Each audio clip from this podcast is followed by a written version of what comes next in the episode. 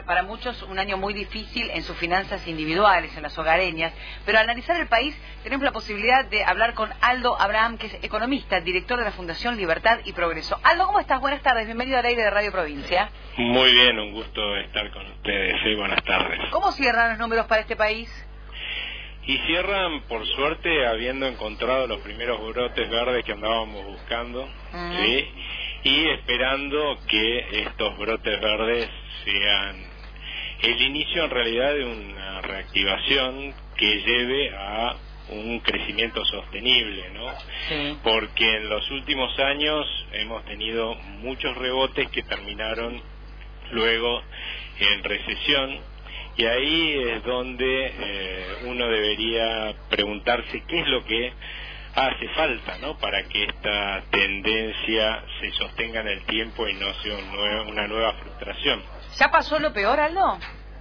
Ya pasó lo peor, pero no tenemos que repetirlo, ¿no? Claro. Porque, como El precipicio está ahí nomás.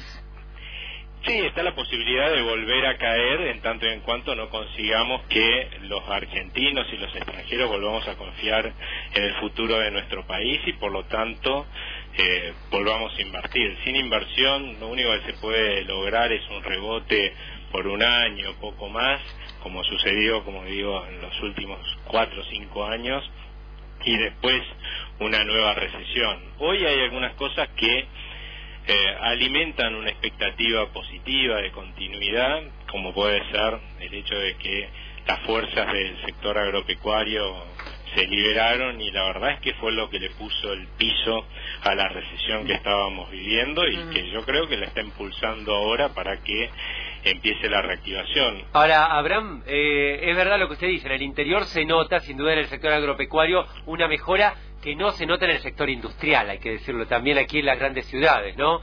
Digo, la pregunta del millón sería, ¿se puede bajar la inflación? Eh, ¿Se puede conseguir las metas fiscales sin resignar nivel de ingresos y de consumo?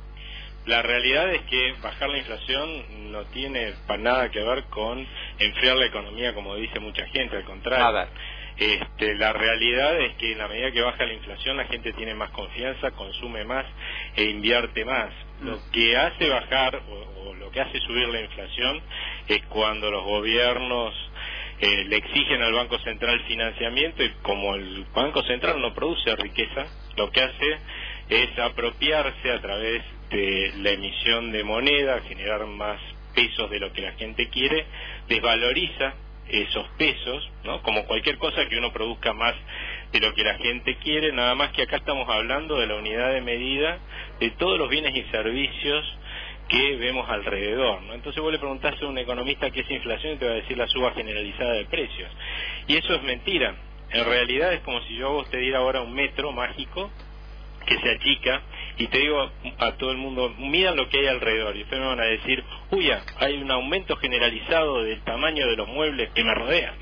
Y yo te voy a decir, no, no, lo que está pasando es que tu metro se está achicando. Y eso es lo que se llama inflación, eso es lo que se llama impuesto inflacion e inflacionario. Al sacarnos poder adquisitivo achicando el valor del peso, ese poder adquisitivo que nos saca el Banco Central es el que le transfiere a los gobiernos para que pueda este, gastar, ¿no es cierto? Y eso es lo que ha generado los niveles altísimos de inflación que hemos visto en los últimos tiempos y es lo que se está corrigiendo. ¿no? Sí, también me parece que hay mucha vivada de, algunos eh, comerciantes, ¿no? Que, refacturan o reetiquetan algunos productos eh, sin ningún tipo de sustento. Lo que ocurrió con el aceite hace muy poquito también. Lo que es, es verdad lo que vos decís, en medio del caos hay algunos pícaros que pueden salir a pescar, ¿no? A río revuelto, dice el dicho, este, ganancia de pescadores, ¿no? Pero en líneas generales eso no es lo que genera inflación, ¿no? Porque en cuanto la gente se da cuenta de que ese local está vendiendo más caro o a otro, el problema es justamente a niveles altos de inflación. Es muy difícil determinar qué local está vendiendo caro y cuál no, ¿no? A la medida que vayamos bajando la inflación, esa va a ser una de las posibilidades que vamos a tener todos los argentinos, poder comparar precios y elegir los lugares donde nos vendan más barato y en ese sentido lo que yo veo es que más allá de que el primer semestre fue realmente un semestre durísimo en todo sentido, incluso en términos de inflación, por lo que fue el, el desorden de precios que se recibió como como herencia y también por algunas algunas eh, algunas acciones del Banco Central fruto de las inexperiencias que no fueron las adecuadas, pero la verdad es que en el segundo semestre la inflación eh, se ha encaminado. El buque del Banco Central está apuntando a cumplir sus metas. Mm. El segundo semestre va a tener una inflación promedio mensual de 1,5%. ¿Y qué expectativa le genera los cambios en economía y el desdoblamiento del Ministerio también?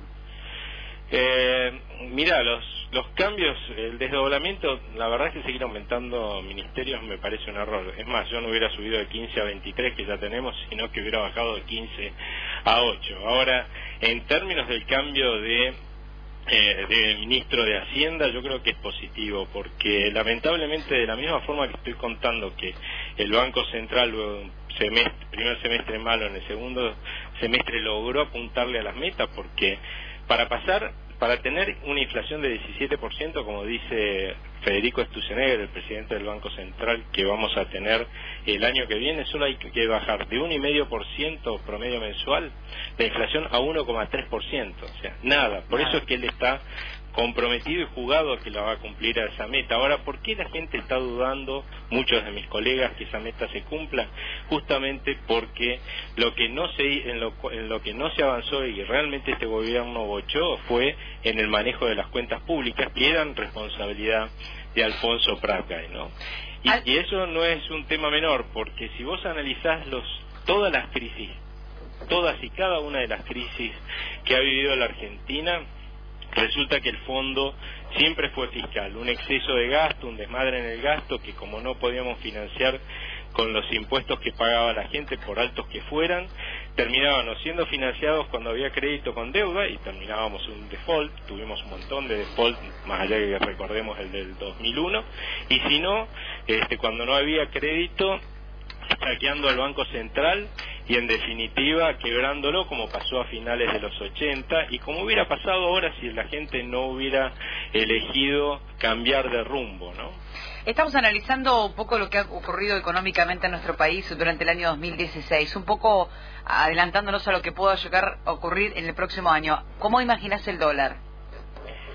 Eh, bueno, yo lo que creo es que el dólar va, a estar subiendo, pero en, forma moderada, porque justamente eh, lo que va a pasar es que nuestro peso, por el otro lado, va a estar achicándose mucho cada vez más despacio, ¿no? Y eso lo vamos a ver también cuando midamos lo que vale un dólar. Así que uno debería esperar por ahí que el dólar esté en 17 pesos en marzo y quizás 18 y medio o cerca de 19 para finales del año que viene. Aldo, gracias por este análisis. Es uno de los temas más difíciles. Durante la semana hemos ido atravesando lo que ha ocurrido en el área científica.